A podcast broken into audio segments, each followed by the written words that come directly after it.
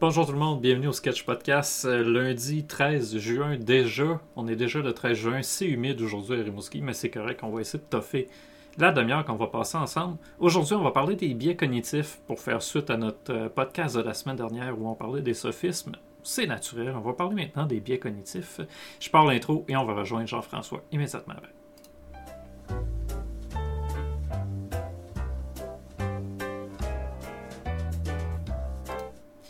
Jean-François, comment ça va?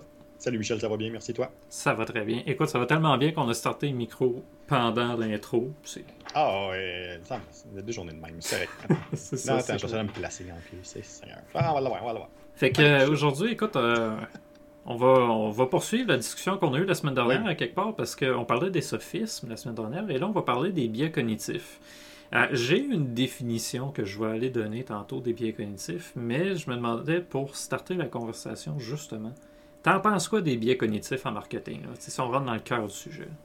Ben, les biais cognitifs en marketing, c'est une des choses qui est utilisée quand même assez fréquemment parce qu'on joue un peu avec ça, puis on essaie aussi de jouer sur les, la compréhension ou ce que les gens vont penser ou penser connaître ou penser maîtriser. On joue aussi beaucoup sur certains, euh, certains effets euh, d'urgence. Fait que oui, mais c'est quelque chose qui est utilisé en marketing.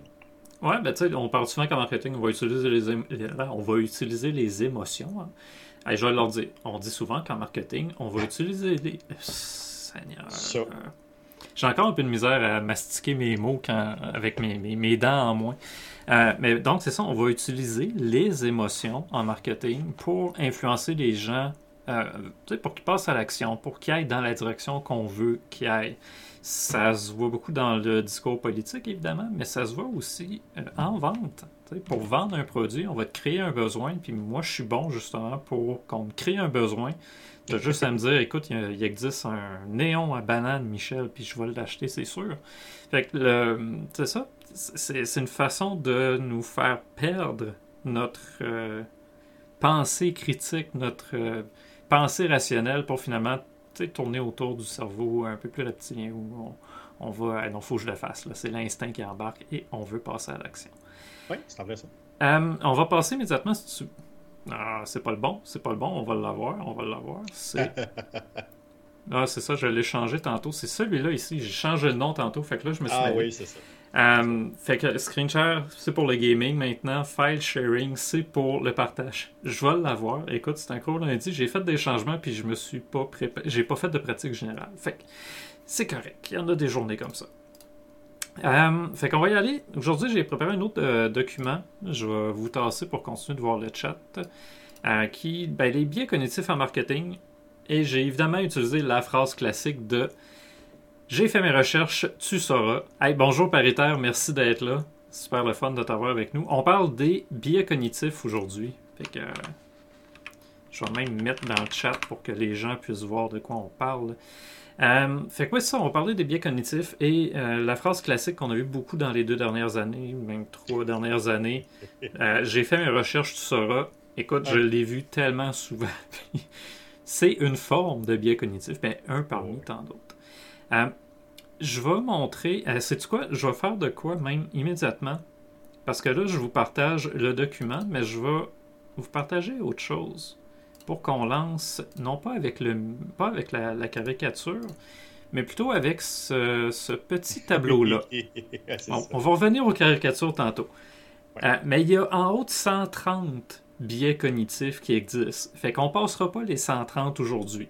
J'en ai pris 7 qu'on va regarder plus ensemble, mais euh, il y en a beaucoup. Puis écoute, il y a quatre catégories, je pense, qui peuvent être intéressantes. C'est les choses qu'on devrait se souvenir, donc what should we remember? Euh, il y a trop d'informations, fait il y en a juste trop analysé, fait qu'évidemment, elle n'est pas bonne, il y en a trop.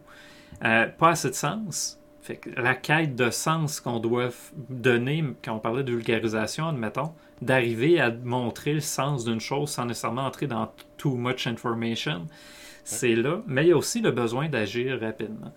Et à travers tout ça, ben c'est ça, il y a je pense que c'est 138 biais cognitifs qui sont répertoriés dans ce tableau-là. Fait qu'on les passera pas, les 138. J'en ai sorti 7 aujourd'hui qu'on va regarder et après on va revenir sur mes petites caricatures. Fait que voilà, on va revenir à mon petit tableau. Euh, fait que c'est quoi un biais cognitif? Euh, expliqué rapidement comment on l'utilise en marketing, mais pour en venir à vraiment, c'est quoi cette patente-là? Euh, c'est une dérivation, le plupart du temps, qui est inconsciente de la pensée rationnelle. Et c'est là qu'elle se distingue, que le biais cognitif se distingue peut-être du sophisme, c'est que c'est pas intentionnel, ça se fait de manière inconsciente. Et la pensée critique, le jugement critique, devrait venir par-dessus, un peu comme du surmoi en psychanalyse. Il vient essayer de nous, de nous ramener. Mais c'est inconscient, ça se fait tout seul, puis on pêche tout un peu à quelque part. ça nous arrive à tout le monde d'avoir des oh, biais cognitifs à certains niveaux, puis à, des niveaux différents, mais oui, ça arrive à tout le monde, c'est ça. Euh, pourquoi je prends la peine de le dire, en fait, c'est simplement, c'est pas un jugement qu'on pose aujourd'hui envers les gens en disant, ben là, vous avez, vous avez plein de biais cognitifs. Le but, c'est pas ça. Euh, un de mes objectifs quand je fais ce genre d'exercice-là, moi, c'est de plus on le sait, mieux on est capable de se préparer puis de répondre aux problèmes qui peuvent arriver. Fait ça se peut qu'au cours d'une conversation, on se rende compte, oh, ben, là, je suis complètement biaisé, j'ai pu euh, j'ai perdu pied, c'est plus rationnel, je vais me reprendre.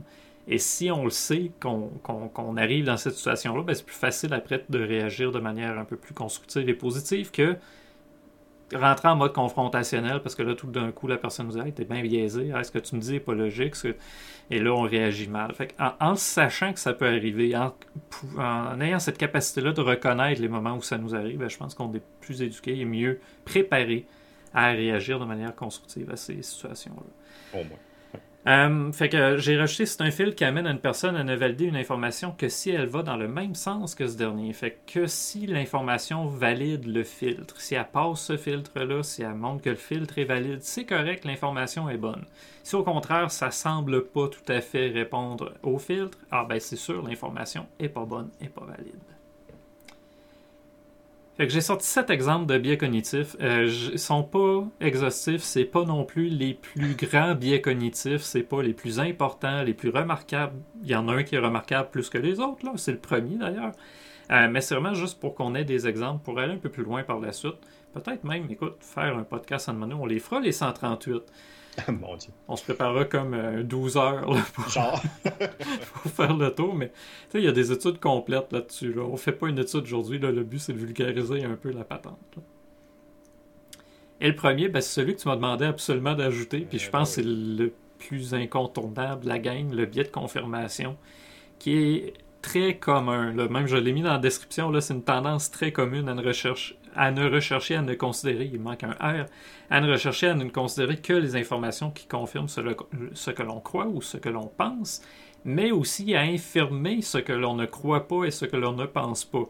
Fait que c'est pas juste positif, c'est aussi négatif. On va aussi dire à quelqu'un, ben, t'es donc bien idiot parce que tu penses ça. Euh, c'est ça le biais de confirmation.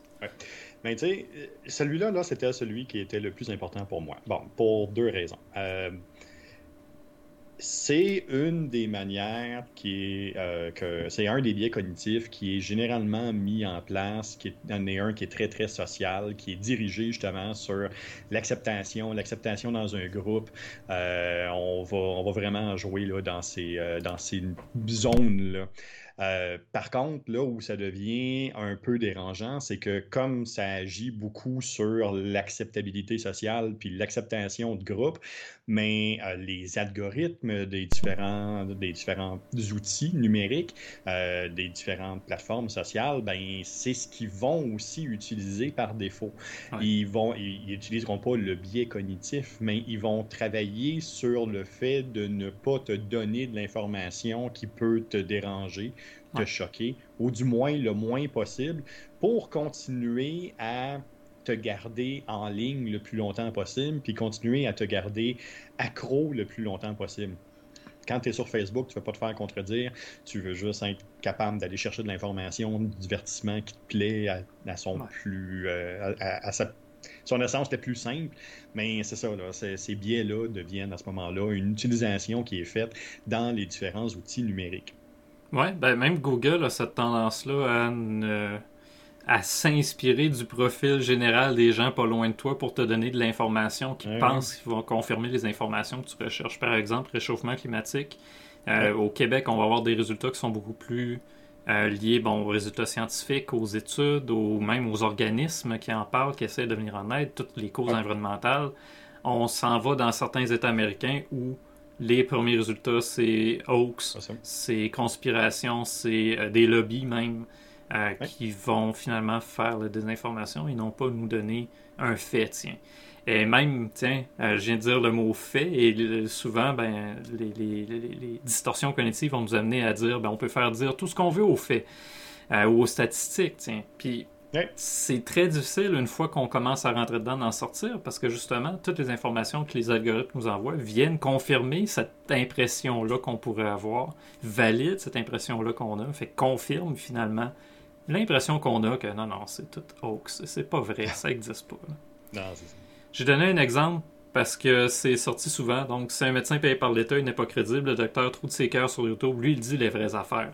Quelqu'un qui doute justement de, des vertus de la vaccination, ben, va consulter des contenus plus. Il va s'engager, tiens, envers des contenus qui vont confirmer son impression. Fait qu'évidemment, la quantité de contenu qu'on va lui proposer qui confirme son impression vient valider cette impression-là et lui donne de la crédibilité. Fait ce que ça fait, c'est qu'après, quand il va tomber sur une des personnes qui va dire le contraire, ben c'est pas de la bonne information. C'est lui qui fait de la désinformation. On le sait bien, il est payé par l'État. Et là, les euh, mouvements conspirationnistes s'auto-alimentent en quelque sorte. Oui, et puis là, on est dans l'extrême avec les mouvements conspirationnistes, mais c'est quelque chose qui, est souvent utilisé aussi euh, en marketing. C'est, quelque ah chose qui, va vraiment être mis de l'avant. Euh, puis, tu sais, les, les, cigarettiers l'ont utilisé longtemps. Oui. Ah, c'était le sucre tantôt. J'avais vu une belle image du sucre, je ne l'ai pas gardé.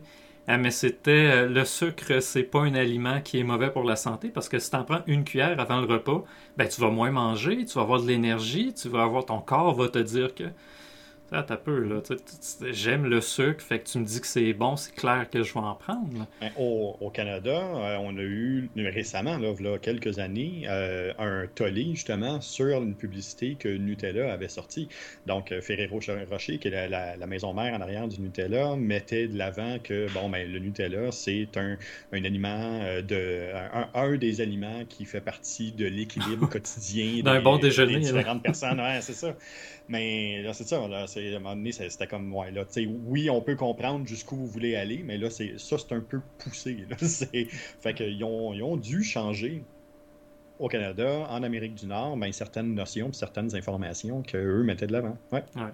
Sûr que les exemples que j'ai donnés aujourd'hui ne touchent pas nécessairement au marketing. J'y vais plus dans, l'explication ah de la patente, là, montrer quelque chose de très imagé, mais en marketing, c'est ça, on se rend compte, peu importe le biais, oui, peut être utilisé le biais de confirmation peut même servir à faire de la vente. C'est sûr oh, que tu en as besoin. Fait que let's go. Tu vas en avoir des preuves que tu en as besoin.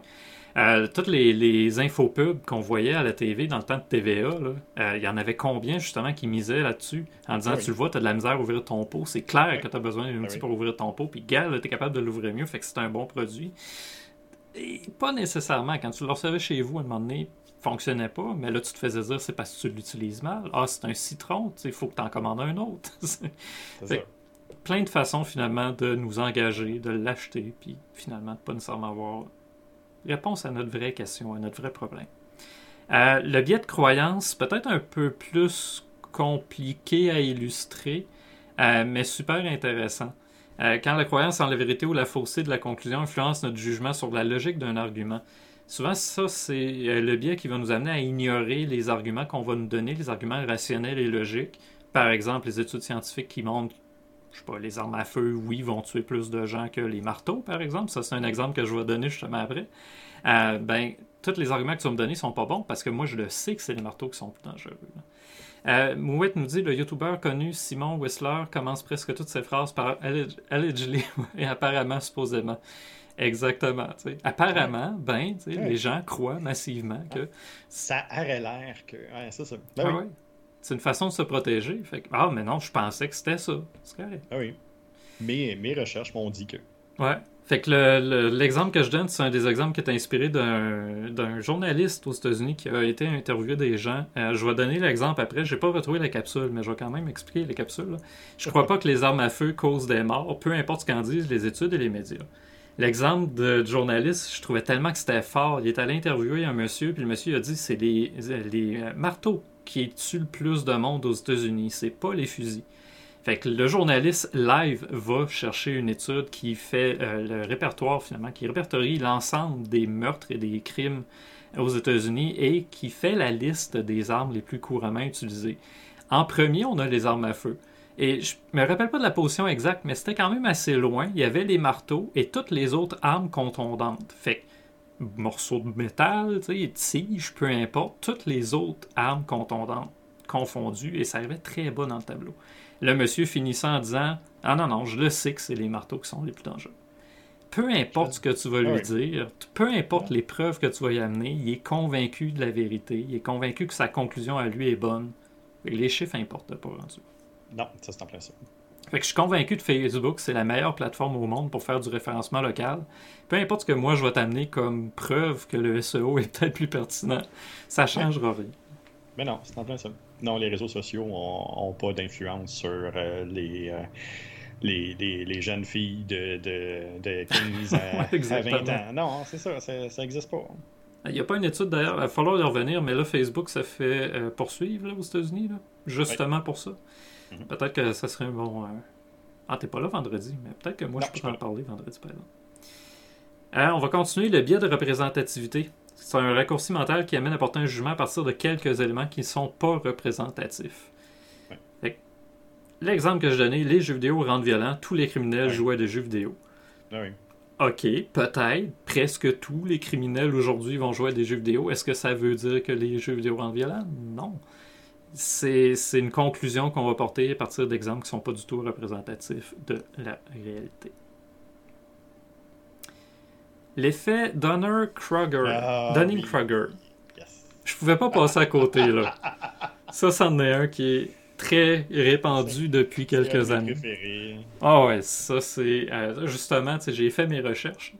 Euh, ah un biais cognitif qui amène les personnes les moins compétentes à surestimer leurs compétences et les plus compétentes à, se sous-estimer, à, sous-estimer leurs propres compétences. Puis ça, c'est important ce que tu viens de dire là, parce que souvent on associe Dunning-Kruger à euh, les personnes qui sont les moins compétentes se pensent mieux que ce qu'ils sont réellement.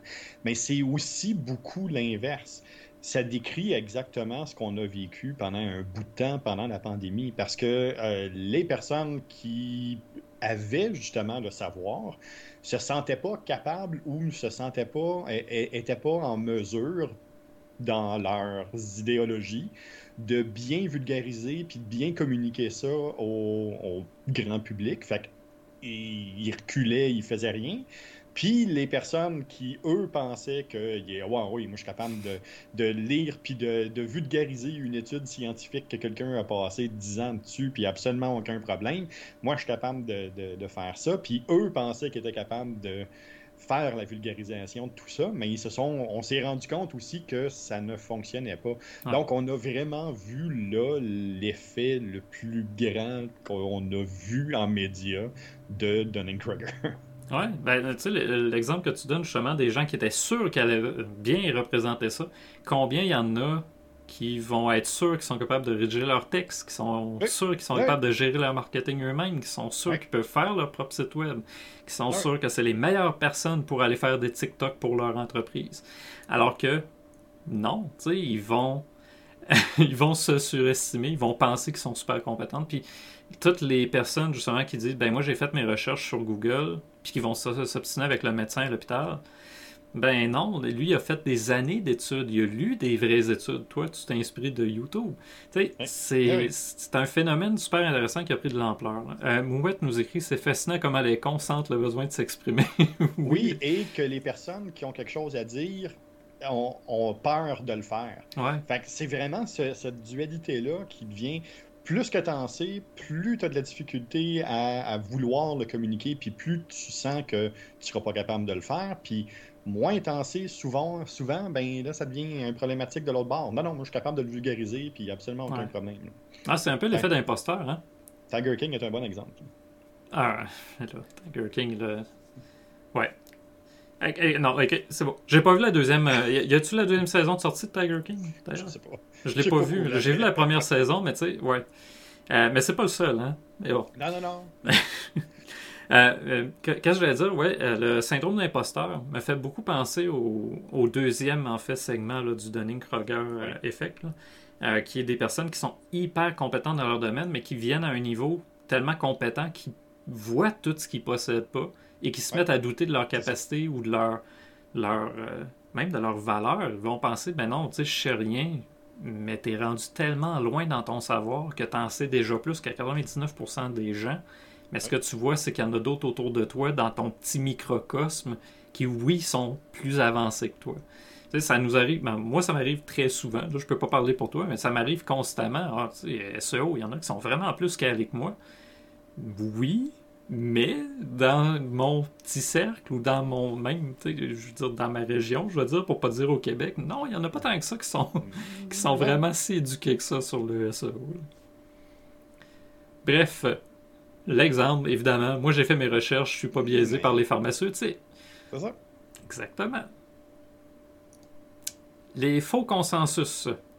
Très intéressant parce que, un peu comme le biais de confirmation, vient, euh, vient pas mal se lier ou se, ficeler aux façons que les algorithmes fonctionnent. Surtout, je dirais, les réseaux sociaux. Euh, mais Google est malheureusement pas euh, exempt de péché. Donc, cette tendance à croire que les autres que les autres sont d'accord avec nous, même si c'est pas tout à fait le cas, ou même à croire que les gens sont d'accord avec nous plus qu'ils ne le sont réellement. Fait que c'est pas faux, mais c'est la minute que quelqu'un commence à avoir une nuance. Mais non, non, tu as une nuance, donc tu es d'accord avec moi.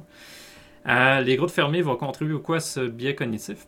Parce que on est entouré de gens qui partagent notre opinion. C'est le phénomène qu'on a vu, par exemple, avec les flat il n'y a pas si longtemps, qui étaient dans des groupes privés et que là, tout d'un coup, oui, c'est clair que la Terre est plate, et que les mhm. scientifiques avaient bien de la misère à aller parler avec ces gens-là parce que ce qu'ils voyaient, c'était des groupes fermés sur eux-mêmes qui ne voulaient pas nécessairement entendre d'autres informations parce qu'ils étaient convaincus que les scientifiques, c'était une autre gang fermée qui n'est pas ouverte à ce genre de conversation-là. Et c'est un beau challenge, je trouve, justement, pour les gens euh, dans les sciences ou même dans les techniques ou des gens comme toi et moi, mettons, qui essayent de faire l'éducation sur le marketing. Parce qu'on va arriver dans des groupes où ils sont persuadés qu'une chose est vraie, puis que nous, on est là pour les démoniser ou juste les contredire. À son extrême, on va souvent voir ça chez des dirigeants de sectes euh, qui, à un moment donné, disent Oui, mais le monde, le monde croit à ce que je dis, le monde pense exactement comme moi, le monde pense exactement de, la, même manière de ce que je viens de dire, ils sont exactement sur la même ligne. Euh, puis souvent, quand il y a un, reality check, quand il arrive devant une situation, puis il se rend compte finalement que, oups, c'est pas, c'est pas ce qu'il croyait, pas en tout, euh, que c'est là, là, souvent qu'il y a un, point de bascule. Ouais. Il y en a un autre euh, qui était, je ne l'ai pas mis celui-là, mais il y en a un autre qui ressemble au faux consensus, mais qui est un groupe finalement fermé. puis tu ajoutes à ça, tout le monde le sait, mais personne ne veut l'admettre. Ouais. c'est pas tout à fait le faux consensus, mais il est pas loin de ça aussi. Mais l'exemple que j'ai donné, c'est. Euh, j'ai essayé de trouver le meilleur exemple, mais justement, pourquoi je prends la peine de préciser que je suis pas sûr qu'il est parfait comme exemple. Euh, mais tout le monde est d'accord que le gouvernement nous espionne et qu'il manipule le prix de l'essence pour mieux nous contrôler. Fait tout le monde le sait, les gens des groupes privés, des groupes fermés vont se le dire entre eux. Oui, on le sait que c'est ça. Et on va tellement le dire, puis on va tellement se l'entendre répéter que on va, on va commencer à le croire. Fait qu'après ça, quand on va nous montrer une étude qui montre que non, le prix de l'essence n'est pas influencé par le gouvernement, c'est les entreprises elles-mêmes, le marché, c'est ça. Qu'il y a d'autres pays que le prix de l'essence. C'est quoi j'ai vu en Libye qui est 10 cents? Euh, le, litre, c'est complètement ridicule. Puis là, tu te rends compte, non, c'est pas de la faute du gouvernement, c'est parce qu'il est juste à côté, puis il n'y a pas de compétition, puis il n'y a pas ci, puis il n'y a pas ça. Euh, c'est ça. C'est c'est ça. Il n'y a pas de place pour le questionnement. Le consensus est déjà là. Et euh, j'y vais avec le biais de mission. Je pense que c'est le dernier. Croire que l'inaction est moins grave qu'une action qui, qui, pourrait causer du tort. Pas qui va causer du tort, mais qui pourrait. Et ça, dans les groupes de discussion ou les débats publics ou les, euh, toutes les assemblées, tiens, les assemblées générales, admettons, ça, ça fait mal. Pour en avoir déjà animé, là, c'est un problème. tu essaies d'avoir une conversation, d'avoir un débat, mais tu as une personne qui arrive puis qui va nous dire Ouais, mais si on change, c'est sûr que ça va pas être correct. on l'a toujours fait de même, ça marche. Pourquoi on changerait? Euh, euh, C'est. des, des, gens qui vont nous amener toujours à tourner en rond. C'est normal, c'est sain d'avoir un débat, mais quand ça, ça arrive, c'est un peu plus difficile j'ai quelqu'un de très intelligent dans mon entourage qui m'a déjà dit de ne pas prendre de décision, c'est une décision. Ouais. Oui, exactement. De pas bouger, c'est une action. Il y a d'ailleurs un phénomène là-dessus par rapport à tout ce qui est. Bon, on va loin, là, mais tout ce qui est les guerres. Tu sais, que les gens qui ne s'engagent pas à. Justement, ben, il y a évidemment l'exemple de l'Ukraine, là, dont j'ai pas envie de parler. Mais les, les, les, gens qui ont pour leur dire que de ne pas aller de pas aller finalement à la défense des gens qui, se font, qui sont oppressés ou des gens qui se font mm-hmm. attaquer ou des gens qui, où il y a, par exemple, un génocide à certains endroits, ben, c'est une décision qui est grave, une décision qui est porteuse, qui est une action à elle-même. Ne pas voter, c'est voter. Exactement. Mais ça, ça dis-le pas. Parce que si, je dis à quelqu'un qu'il y a eu une élection, j'ai pas voté parce que je trouvais qu'il n'y avait pas de choix puis que pas voter pour moi c'était la meilleure action à prendre, je me suis fait ramasser. je me suis fait dire, Michel, c'est une responsabilité. Non, c'est un droit. Mais bon. T'es mieux d'annuler ton vote que de pas voter. Ouais, c'est ça. Mais tu sais, ça reste que c'était de participer euh, au système qui, moi, je voulais critiquer à l'époque. Hmm. Mais bon, c'est correct. On n'en reviendra pas là-dessus. Euh, si on change nos voitures pour des voitures électriques, ça va causer des déchets. On est mieux de continuer avec nos voitures à essence. Ah, on l'a toujours fait comme ça, c'est correct. Ah oui, c'est ça. Ah, le bien de normalité. Tiens, je n'avais un autre, puis c'est justement, ah. je viens de me rappeler pourquoi je l'ai ajouté. Oui. Parce que le biais de normalité me faisait penser un peu au biais précédent qui est le biais de mission. Mais euh, qui, là, c'est vraiment croire que les choses vont toujours continuer à fonctionner comme avant parce que ça a toujours fonctionné comme ça dans le passé. Et là, l'exemple que je vais donner, euh, merci du follow, Pinky Sami. Super apprécié. Euh, je pense que c'est notre cinquantième. Oui, c'est ton 50. Ben oui, crime. On fait toi. Enfin. J'ai pas de j'ai pas préparé de confetti euh, pour. Ben, ah, écoute, je peux faire shaker ma caméra peut-être. Je sais pas. Mais c'est super, on est rendu à 50 enfin. Bon, regarde, tu vois, super. J'ai rien à lancer. Écoute, j'ai mon porte-monnaie, mais il est un peu lourd. J'ai un verre d'eau, c'est risqué. Euh, T'as acheté des confettis dans ta tête, super. Merci beaucoup. Ben, merci beaucoup pour vrai. Là, c'est, euh, ça fait plus qu'un an qu'on, stream. Fait qu'être rendu à 50, c'est, euh, c'est, un, un, bel accomplissement. Je suis content, je suis fier. Merci à vous de nous follower. C'est, euh, on a plein de suiveurs maintenant. le réchauffement climatique n'existe pas, c'est un cycle naturel. La nature a été créée comme ça. Elle a toujours fonctionné de même, ça va toujours fonctionner comme ça. Ça ne changera pas. Fait que les humains ont aucune incidence sur les changements climatiques. Euh, j'ai mis réchauffement, mais il faut dire les changements climatiques aujourd'hui. En gestion de changement, en marketing, en, transformation numérique, euh, le bien de normalité, c'est souvent euh, la, personne à qui on va se buter. puis généralement, c'est quelqu'un qui est très près de, l'administration. C'est quelqu'un qui, a une influence directe sur l'administration. puis c'est quelque chose qui est tellement frustrant. oui, ben ça nous empêche de progresser. C'est un peu comme le, le biais de mission ça nous empêche vraiment de progresser, ça nous empêche finalement d'avancer. Puis comme tu dis, combien de fois c'est arrivé dans une entreprise où on, se fait dire justement, ben, ça a tout le temps marché de même. On n'a pas besoin du web, ça a tout le temps marché de même. Ou une étude d'un autre marketeur sur lequel j'étais tombé, dans lequel c'était écrit carrément, Google vous a jamais amené rien, donc, vous n'avez pas besoin de Google. Ah Mais ton ah site, c'est pas bon. Ton site fonctionne pas. Il y a des problèmes graves, ton site web. Tu, l'utilises juste pas, même. C'est ah normal qu'il t'amène pas de résultats. euh, tombé sur un commentaire de Tyranneuil. Ah, ben oui, un commentaire sur des posts de Tyranneuil. J'ai eu marketing, je suis venu follow et vous êtes là en plus. Le timing est bon, puis Tyranneuil, c'est un streamer que j'admire en plus. Fait que c'est le fun. On commence à tisser des liens avec des streamers super le fun, comme Tyrannoy, Actuc euh, et plusieurs autres. Paritaire qui était dans le chat. Ben oui, Paritaire. Je peux pas oublier Paritaire. Demain matin, d'ailleurs, Paritaire fait du Pomodoro euh, sur sa chaîne. Ça vaut la peine d'aller le voir. Et on finit ça avec le tableau que tu m'as envoyé avant qui vient. Euh, bon, la source est au bas. C'est du coaching, mais je te laisse le présenter. Euh, parce qu'on présente les biais cognitifs, on présente justement comment, euh, comment est-ce qu'ils sont utilisés ou est-ce qu'ils sont perçus dans le milieu du média, milieu marketing, puis ces choses-là. Euh, par contre, c'est une bonne chose. Euh, oui, si on travaille en neuromarketing, puis qu'on veut utiliser le biais cognitif, c'est une chose. Mais ce qui est important, c'est de travailler aussi avec le côté citoyen numérique de l'autre bord pour être capable de le voir, de le comprendre. Fait c'est vraiment juste quatre étapes simples qui nous permettent de remettre en question ce que je vois présentement. Euh, être capable justement de, de faire des pré-mortems. Juste imaginer que votre décision tourne mal, ça va être quoi la raison? Ben, déjà là, pour se désamorcer. Ça fonctionne aussi avec l'anxiété, être capable justement de, de parcourir ça, puis de, de, parcourir tout ça, puis d'essayer de, désamorcer la, la, chaîne de pensée.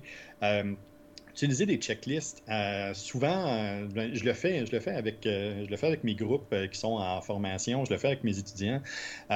justement, faire des checklists sur bon, mais ce que je viens de voir, est-ce que, est-ce que ça a vraiment du sens? Puis, c'est une espèce de pre-flight qu'on réussit à avoir sur bon, mais la nouvelle que je viens d'avoir, est-ce que au-delà de juste la source, parce que ça peut devenir problématique maintenant, mais au-delà de juste la source, est-ce que oui, ce sont des.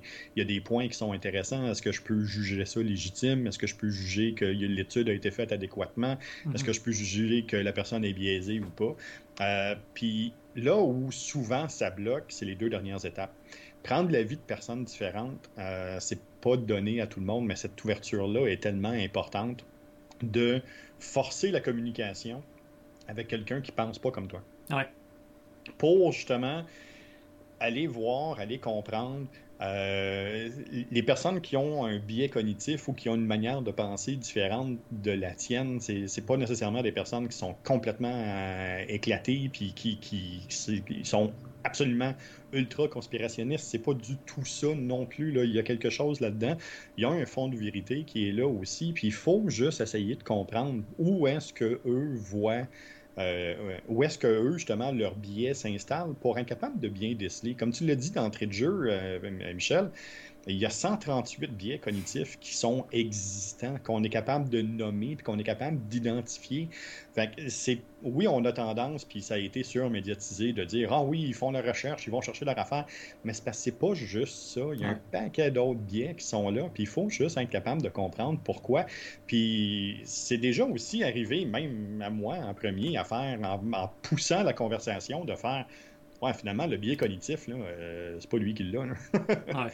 c'est peut-être moi qui, qui a comme un blocage ou qui a comme quelque chose, là, il se passe, il se passe quelque chose à ce niveau-là. Puis d'encourager justement euh, l'impertinence constructive, fait d'encourager des débats contradictoires, euh, essayer de favoriser l'expression constructive sur des sujets, des polémiques, justement peu importe l'interlocuteur, juste essayer de, jouer un peu avec ça. C'est sûr que ça prend une, euh, personne qui, désire embarquer dans ce jeu-là, mais euh, de faire l'avocat du diable, puis d'être capable de voir de l'autre côté, euh, ben tu sais, c'est la marque de l'empathie, comme tu le dis souvent sur ta chaîne. C'est un des fondements d'être capable de se mettre à la place de l'autre mais de travailler justement sur l'impertinence constructive, ça permet ça. Ça permet justement de forcer l'empathie, de voir de l'autre côté, puis d'essayer de faire le chemin sémantique ou le chemin cognitif différemment pour essayer de comprendre justement où, est-ce que, est que la chaîne de Bessic débarque à un moment donné. Essayer de voir. C'est super important. Ouais. Euh, je, je, suis content que tu parles d'empathie parce qu'un des biais cognitifs, justement, il touche à l'empathie que les gens vont dire, par exemple, que vu que tu le penses, vu que tu te sens comme ça, ben gars, on va penser telle affaire, ou la conclusion va être ça, ou l'information est pas bonne, ou l'information est invalide. Euh, c'est l'empathie peut malheureusement jouer contre nous dans un discours ou un débat où on tente d'être rationnel. Euh, je l'ai pas mis parce que c'était trop complexe, puis il aurait fallu qu'on explique beaucoup d'étapes, notamment l'empathie, la définir, essayer d'expliquer. On va faire ça une autre fois, je pense. Euh, mais une des choses que tu as mentionné, de demander l'opinion de personnes différentes, une des choses que beaucoup de scientifiques ont essayé de faire justement dans les dernières années, c'était d'aller à la rencontre de gens qui vont penser exactement le contraire ou penser carrément que la science n'est pas vraie ou que le SEO c'est pas bon. Ben, j'aime ça aller rencontrer des gens qui pensent ça pour pas les confronter, mais comprendre pourquoi ils pensent ça, puis commencer à discuter non pas juste de leur position, mais à comprendre chacun nos positions pour arriver à une espèce de compréhension mutuelle. Ça se peut qu'on soit pas d'accord à la fin pareil, mais au moins on va se comprendre. Puis il y avait une étude là-dessus ou une façon de, euh, je pense que c'est un psychologue, il faudrait que je le retrouve, c'était sur un TED Talk même. Euh, comment aller à la rencontre de gens qui ont des opinions complètement euh, à l'opposé des nôtres. Puis c'était de le voir comme, ben, tu sais, on se rencontre sur une route, faut pas rester sur la route, faut se déplacer dans le champ qui est à côté, puis commencer à être sur un terrain neutre. Parce que sinon, on s'entendra jamais, puis sinon, on va juste se rencontrer, on va faire des face-à-face. Fait c'est pas facile à faire, ça prend deux personnes qui sont prêtes à le faire aussi. Mais je pense que c'est des façons justement qu'on a de pouvoir déconstruire ces biais cognitifs-là qu'on pourrait avoir nous-mêmes ou que les autres pourraient avoir Oui, c'est ça. pour une C'est meilleure compréhension. là. Exact, c'est ça, c'est souvent ça le, le- le problème. C'est on, juge très rapidement, puis souvent justement, ah, les autres personnes ont un biais cognitif, mais c'est ça, ça, ça permet des fois de se rendre compte que, ouais, finalement, euh, moi aussi j'en ai un. là. Ben oui. Tu sais, tous les conservateurs, c'est des méchants. Tous les démocrates, c'est des, c'est C'est ça. des hippies. Euh, tous les, euh, tous les souverainistes au Québec, c'est tous des nationalistes blancs. Tu sais, C'est tous des mononcles, c'est tous des si. Tout le monde a ce genre de. tout le monde a ce genre de biais-là cognitif. L'idée, c'est d'arriver à voir qu'on a ces biais cognitifs-là. C'est ça. L'important, là, c'est la première étape, c'est de le reconnaître. Admettre qu'on a un problème. puis- C'est en plein ça. Euh, je- Je- Oui, vas-y. Non, vas-y, vas-y. Non, mais je te, je te prendrai un 5 minutes de plus. Tu prends 5 minutes de plus tout de suite, on va faire ça. Hein? Je te, je te prends un 5 T'as peu, là, t'as peu. Là. J'ai... Je suis retourné à Monoplex, c'est ici le 5 minutes de plus. Le 5 minutes de plus. Vas-y! Ouais, 5 minutes de plus. Euh, je t'ai envoyé euh, par Discord un, un- un article, euh, justement, qui permet de faire le tour de, bon, de certaines modes, puis un- d'un top 20 des biais cognitifs qui sont les plus souvent utilisés en marketing. Ouais. Tu veux-tu que je le Une- partage à l'écran, tant que ça? euh, ouais, ben si tu veux, ça va, ça va aider, puis ça va aider à ton à YouTube aussi par la suite. Euh, donc, naturellement, le, le premier qui est. euh, T'as peu, t'as qui peu. est- Hey, tu vas trop vite, tu vas trop vite. Ah oui, mais pèse sur le bouton. Mais non, pèse sur le piton. je suis rendu là. Alright. 20, 20 biais cognitifs utilisés en marketing. Alright. Le premier, on va juste faire le top 5, mais le premier, c'est naturellement l'effet de mode. Euh, qui- ça fait plusieurs années que ça existe, ça fait plusieurs années que c'est là. C'est faire partie d'un groupe, faire partie de l'acceptabilité, s'assurer de faire comme tout le monde, de pas rien échapper. Euh, donc, ça, ça devient là, à ce moment-là quand même ultra important de le mettre de l'avant. C'est ce qui est entre autres, utilisé avec les influenceurs. hein. Quand on utilise les influenceurs en marketing, c'est un des- de ces outils-là qu'on met de l'avant. On veut créer cette mode-là. T'aimes cette personne-là, ben cette personne-là, elle aime tel produit, fait que forcément, tu devrais aimer tel produit dans cette mode-là. Euh, fait que c'est ce qu'on essaie de créer, c'est ce qu'on on essaie de, de bouger. Tout ça aussi avec la pensée de groupe. Mhm. Euh, le besoin justement d'appartenance très fort. Fait que les deux sont très liés un à l'autre. Euh, tu vas aimer le numéro 3. Ben oui, l'empathie. L'empathie, justement, on va jouer énormément sur les émotions, euh, ça a un rôle important, puis on veut justement que le produit soit, euh, bien placé, soit, c'est important que le produit soit vert, que qu'on travaille sur l'empathie inversée.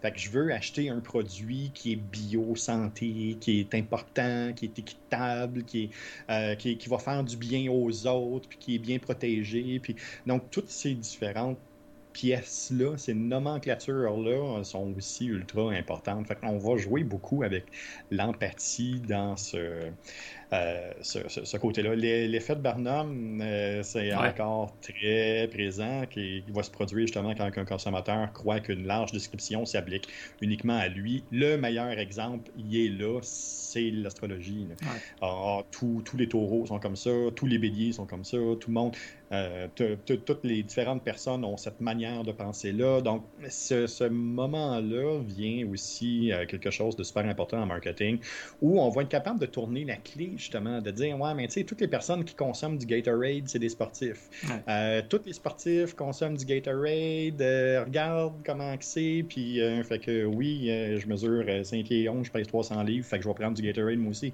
Fait que tu sais, on Mais joue tu veux être un sportif, fait que faut que tu bois du... Ben, faut que t'en prennes du Gatorade pour être un sportif. Ben, c'est ça. Fait c'est- de jouer là, avec cet, effet-là. Puis le numéro 5, c'est la liberté d'esprit. Euh, L'effet de mode, euh, la, pensée de groupe, euh, ça reste une réalité, mais il y a certains consommateurs qui aiment leur place justement à contre-courant. Fait qu'on va placer un produit pour qu'il soit underground, euh, qu'il soit pas. euh, on, va, placer un produit pour pas que ça soit un produit de masse, même si tout le monde l'achète. Euh, un des bons exemples encore en marketing, c'est Doc Martens, qui joue la- cette manière de placer là, euh, qui, est, qui est cachée un peu, tu sais, qui, qui joue le fait, bon, on est punk, on est underground, on est là. Oui, mais c'est une des paires de souliers les plus vendues au monde.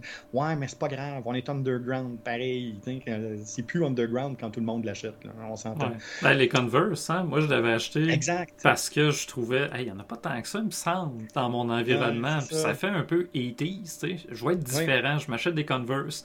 Depuis que je m'en suis acheté, là, je vois que ça. j'en vois Ben- dans tous les films américains, j'en vois dans la rue, j'en vois partout.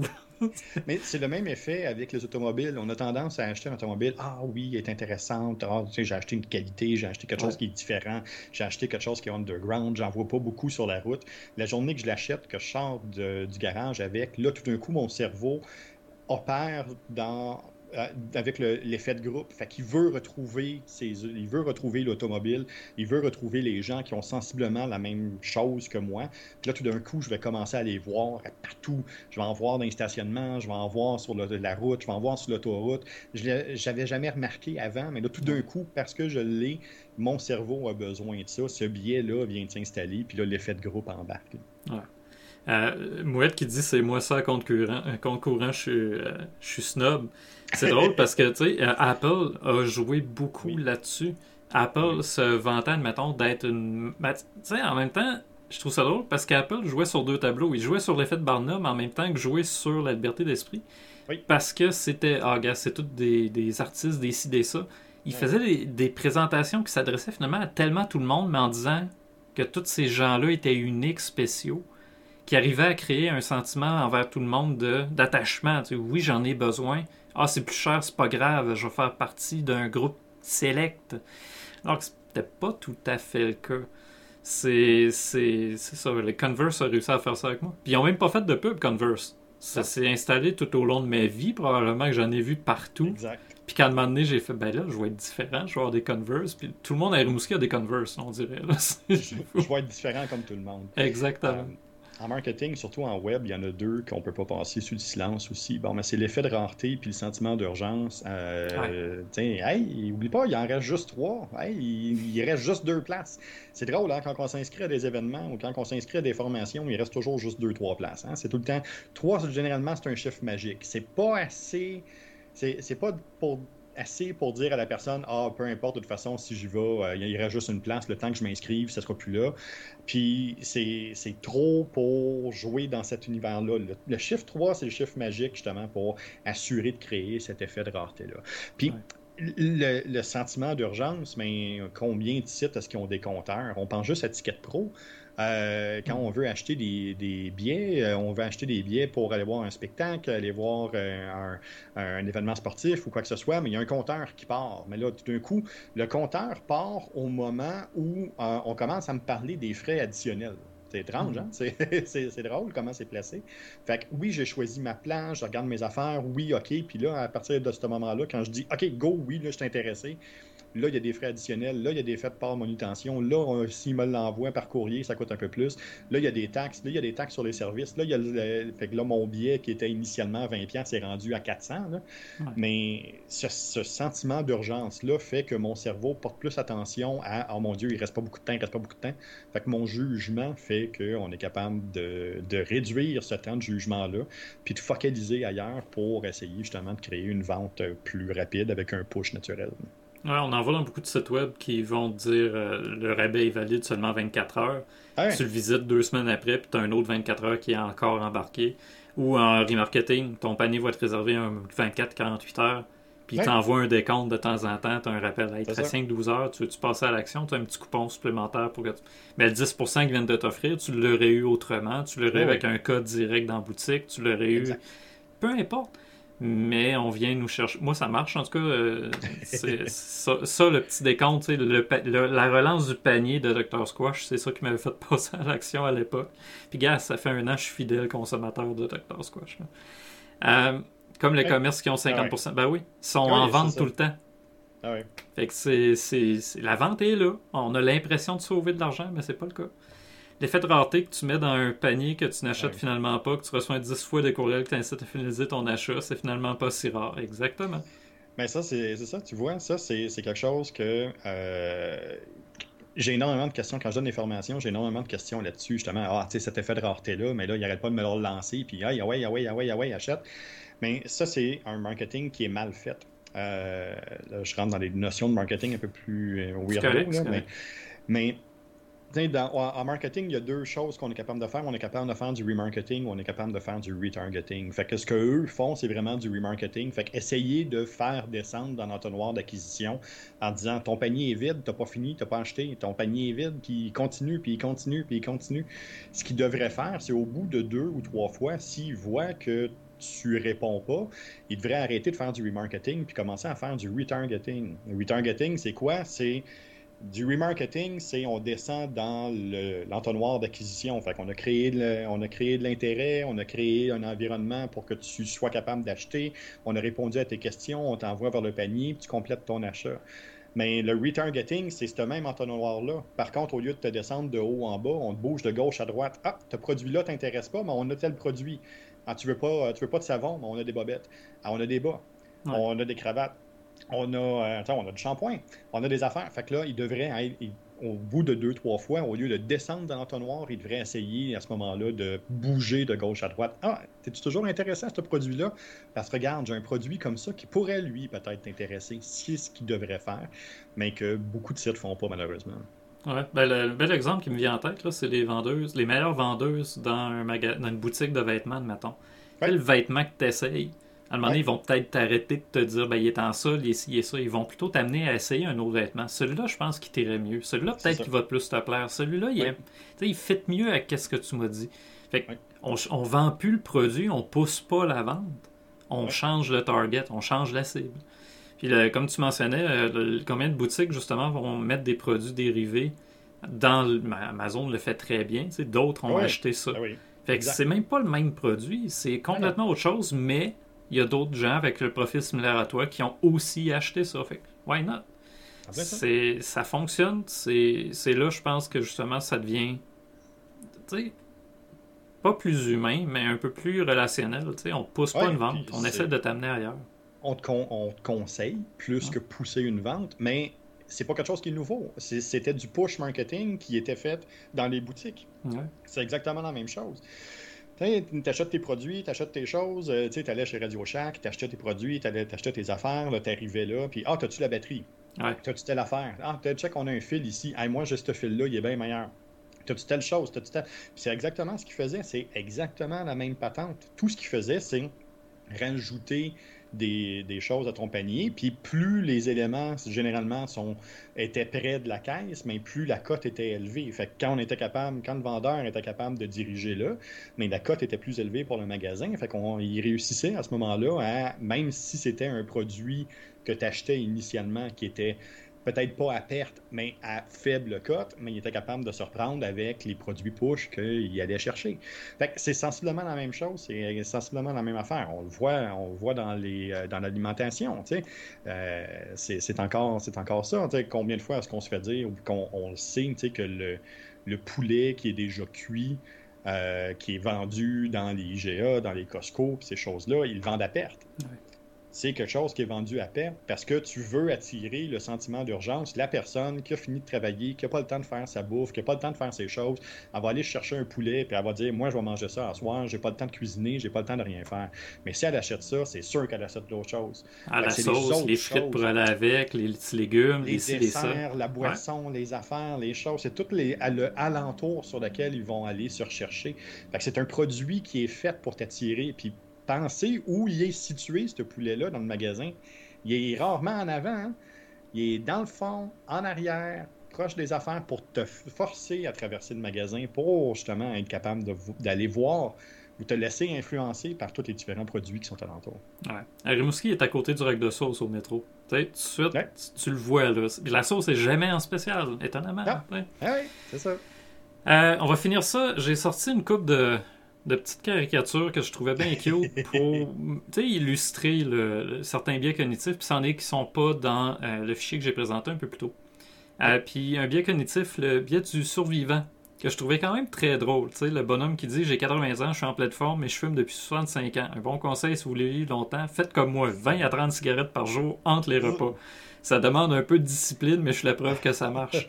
J'ai mangé du sel toute ma vie, j'ai jamais eu de problème de santé. OK, statistiquement, par contre, oui, tu peux en avoir pas mal plus si tu le Ouais, fais. Il y a toujours quelqu'un pour infirmer. tu sais. Il y a toujours Ouais. un exemple à part qui va dire non, non, c'est pas grave, tu bois de l'arsenic, il n'y a pas de problème. Ah, c'est ça. Je, suis en santé, il n'y a absolument aucun problème. Euh, dis, je fume depuis tant d'années. T'es-tu déjà au médecin? Ben non. Ouais. Ouais, c'est ça. Un autre, euh, l'effet Dunning-Kruger, celui-là était dans le fichier, mais tu sais, si vous rencontrez un problème, n'hésitez pas à me demander. J'ai au moins une dizaine de vidéos sur le sujet, c'est- c'est le patient sur le lit d'hôpital qui va dire ça. Exact. On en a un autre, le biais d'autocomplaisance. Jean-Pat, il faut qu'on se parle, qu'on parle de vos résultats. Ouais, mais attendez, avec cette équipe d'incapables, c'était perdu d'avance. C'est ça. En fait, je voulais juste vous féliciter. Ah, eux, merci, c'est vrai que j'ai travaillé comme un fou pour y arriver. Le- on se protège, hein, t'sais. Non, non, c'est pas de ma faute, les autres. Ah, mais oui. par exemple, tu vas prendre le crédit. Oui. Il y a, il y a beaucoup de projets dans lesquels je suis tombé que malheureusement, c'est ce qui arrivait. C'est ouais. de la faute du développeur, c'est de la faute du marketeur, c'est de la faute de ci. Puis là, la minute qu'il y a quelqu'un qui dit Hey, merci, bravo pour ton projet. Ah, c'est tout moi. Oui, c'est. Euh, on en a un autre, euh, les fake EA. Qu'ils trouvent ça magnifique. Ben oui, c'est. Ah oui. Beau. Tout croche, c'est tout pété, mais c'est beau. Le questionnement est légitime? Alors, on tombe un peu ailleurs, mais je trouve qu'il y avait tellement des belles, euh, des belles caricatures. J'en monte un peu, là. Je comprends pas. Moi, je pose juste des questions et on me traite de complotiste, mais vous déjà essayez de poser les bonnes questions. Parce que les gens, hein, les, les, les médias américains sont très Oui. forts là-dessus, puis certains journalistes, entre guillemets, au Québec aussi. Mais je fais juste poser des questions. Ça se peut-tu que le président soit un pédophile? Je fais juste poser la question. Ben oui, c'est on le sait, c'est pas une question chargée pantoute. Là. Non, non, c'est ça. Euh, puis les biais cognitifs, l'effet Barnum dont tu avais parlé tantôt, ben, c'était ça, là, le, le cancer Capricorne, Taureau. Puis ben oui, c'est C'est moi, c'est ça. c'est tout à fait moi. Ce qu'ils ont Oui. déjà fait comme exercice, faudrait que je retrouve l'exemple, là, mais ils ont déjà fait l'exercice d'un journal américain, juste On changé. Ils ont juste inter... tu sais, C'est le même texte, mais ils l'ont changé de signe. Puis tout le monde, Oui. c'était ça. Ben oui, c'est tout à fait. c'est- Ça m'est arrivé. Hey, t'avais raison. oui. C'est ça. Mais on se rend compte, c'est ça. C'est c'est très biaisé et les gens se, se laissent berner. Le 5 minutes Fait de que, plus. bon, le, le, le 5 minutes de plus est reparti sans, sans que je le veuille. J'avais oublié de le désactiver tantôt. Euh, écoute, 5 minutes de plus, Jean-François, tiens, je vais juste annoncer, vendredi, t'es pas là pour ton podcast. Fait que de mon côté, euh, je vais faire une petite revue de l'actualité numérique.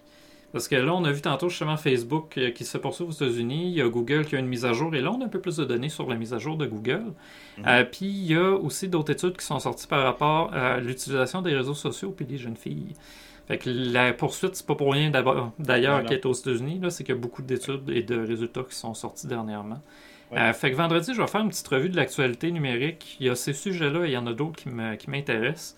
Euh, et peut-être faire un podcast tout seul, pseudo-atelier. là, J'ai une couple de sujets qui me tentent puis que je voulais placer, notamment le marketing pour gens introvertis. Euh, peut-être que je vais juste commencer à placer la conversation vendredi, vu que tu seras pas là. Euh, je devrais être en ligne vers 15h, c'est ton heure habituelle.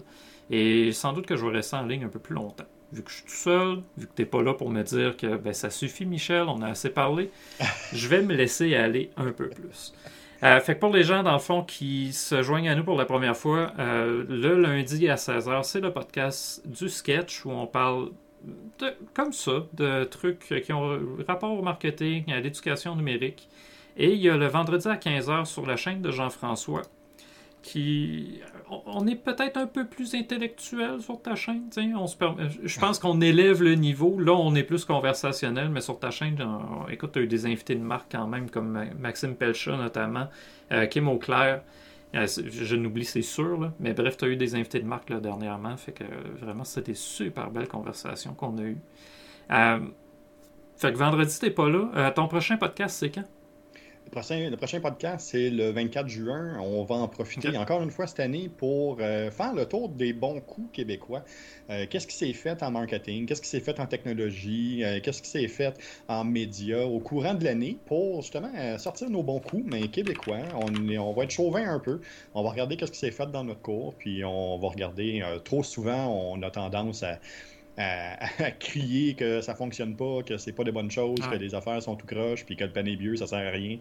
Euh, mais oui, il se passe de très bonnes choses. Il y a énormément de personnes qui travaillent comme des défoncés pour être capables de, euh, de réussir là, à, faire, à faire de quoi de super intéressant. Fait qu'on va faire le tour de ça, puis on va pouvoir en discuter. Mais pour la Saint-Jean, ça va être à 3 heures, la même chose, juste avant euh, d'aller finir notre bière, puis d'aller partir le feu de la Saint-Jean.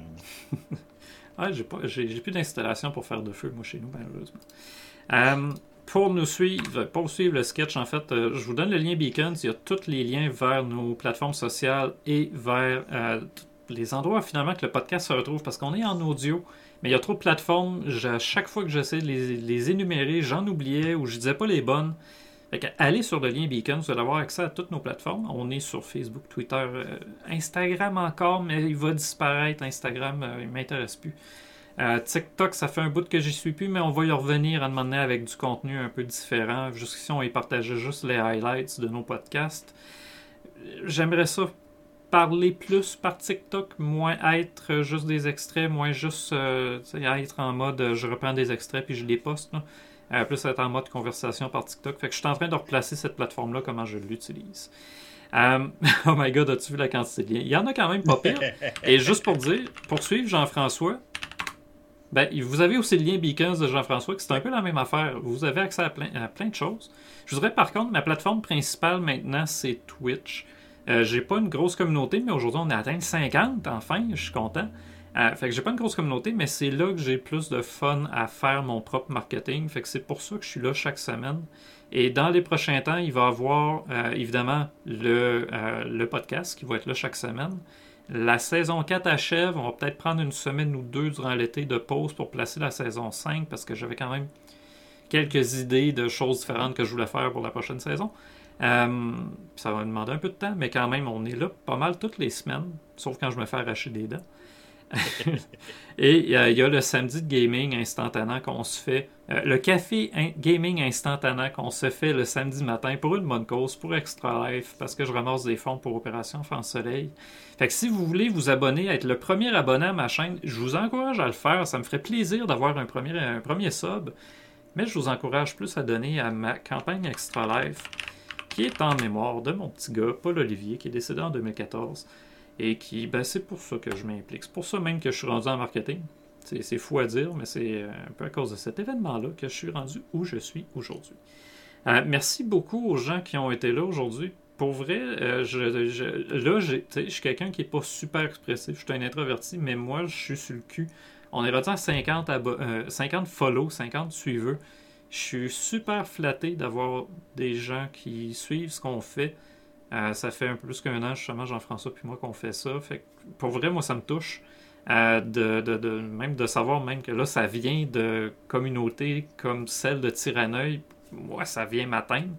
Je suis super reconnaissant de ce qui se passe. Je suis super reconnaissant que vous soyez là avec nous aujourd'hui. Euh, TikTok numéro 1, gouvernement chinois te remercie absolument, je, je, le sais. Mais le savoir, ça nous permet d'agir en conséquence. Fait que je mets juste pas mon adresse sur TikTok. Et il est installé sur mon téléphone, malheureusement. Ils savent où ce que je reste. Euh, c'est ça. Euh, je voulais juste prendre un moment pour dire merci. 50 follow. je m'attendais pas à ça et voilà, on l'a. Et que, merci beaucoup aux gens qui ont été là. Merci Jean-François, comme toujours, d'avoir été là. C'est un réel plaisir de jaser avec toi. Et pour nous suivre, Juste à vous abonner si vous n'êtes pas abonné encore à nos chaînes YouTube, n'hésitez pas à le faire. Une, petite animation pour euh, le Sketch Podcast sur YouTube aussi. C'est ça. une heure aujourd'hui, Jean-François. Hey, quand même, c'est bon. Merci, Mouette. Euh, c'est toujours un plaisir de discuter hein.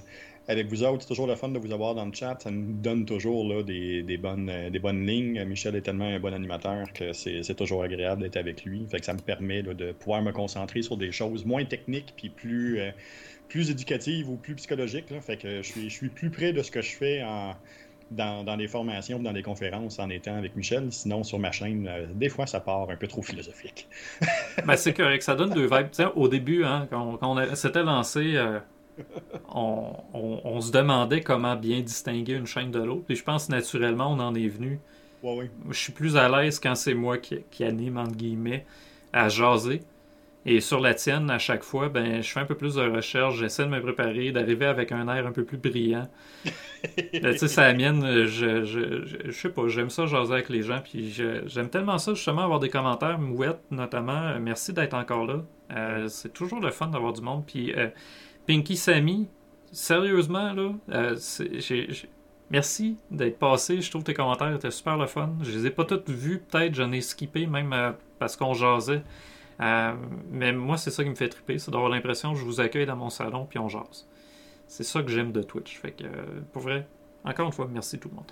Fait que là-dessus, avant de passer les trois prochaines heures à vous dire merci, parce que je sais que je pourrais continuer pendant trois heures, juste à vous dire merci, puis à quel point je suis touché. Euh, je vous souhaite un bon repas, je vous souhaite une excellente fin de journée, puis on se revoit vendredi sur ma chaîne pour un petit podcast spécial. Je vais mettre en programmation là, où on va regarder l'actualité numérique ensemble. Fait que là-dessus, passez une belle fin de journée. À la prochaine. Merci beaucoup.